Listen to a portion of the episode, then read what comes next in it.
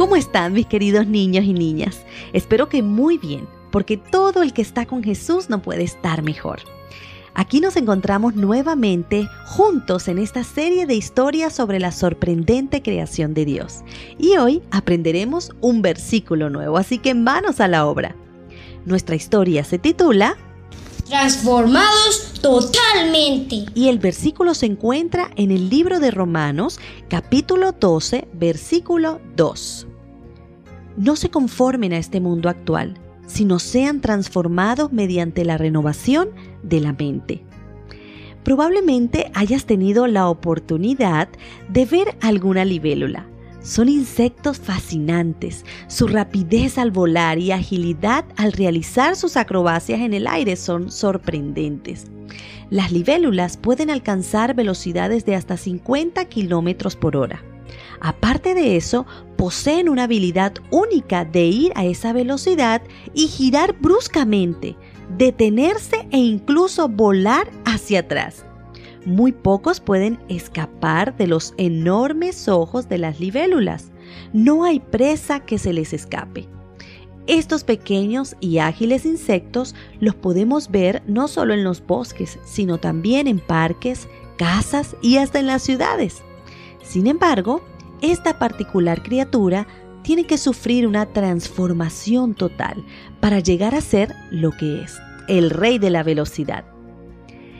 Pocos se imaginan que esta rápida criatura inicia su vida como un insecto que vive bajo el agua, alimentándose de renacuajos y pequeños peces, entre otros alimentos.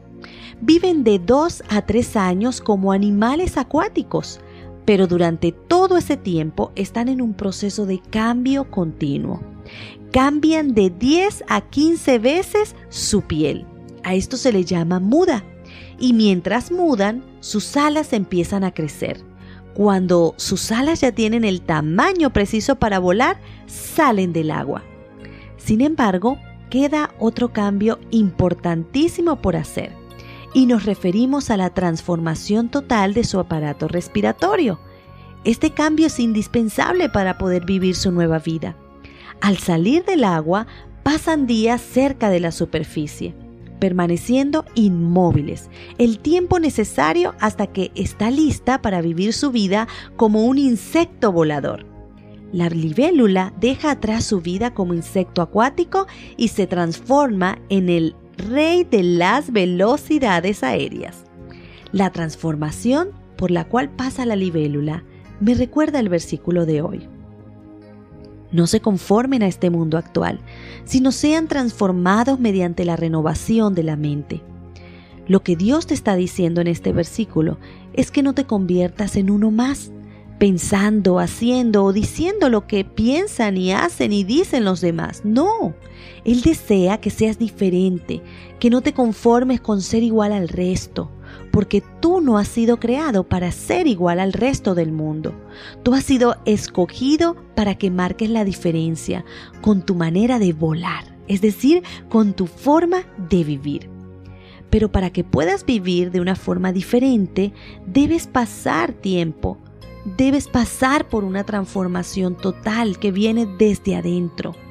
Así como la libélula necesita que su aparato respiratorio sea transformado por completo para su nueva vida, tú necesitas que tu mente sea transformada totalmente para poder vivir esta nueva vida con Jesús. Y la forma como logras esa transformación de la mente es permitiendo que en ella solo puedan entrar cosas que te ayuden a pensar en Dios. Por ejemplo, leyendo historias bíblicas, asistiendo y participando de los programas y actividades que prepara tu iglesia, orando, viendo programas de televisión que dejen mensajes positivos en tu vida y escuchando música que alabe a Dios. De esta manera serás transformado totalmente y estarás preparado para tu nueva vida. Una vida mucho mejor y más emocionante. Busca junto a tus padres imágenes o videos sobre las libélulas y su transformación total. Quedarás muy sorprendido. Y vamos a dedicar estos minutitos para comunicarnos con nuestro superpoderoso Dios. Querido Dios, Gracias por ofrecernos esa nueva vida, esa transformación. Queremos comprometernos contigo siendo cuidadosos en lo que vemos, escuchamos y hacemos. Gracias Dios por amarnos tanto y por perdonar nuestros pecados. En el nombre de Jesús. Amén. Pronto nos volveremos a encontrar.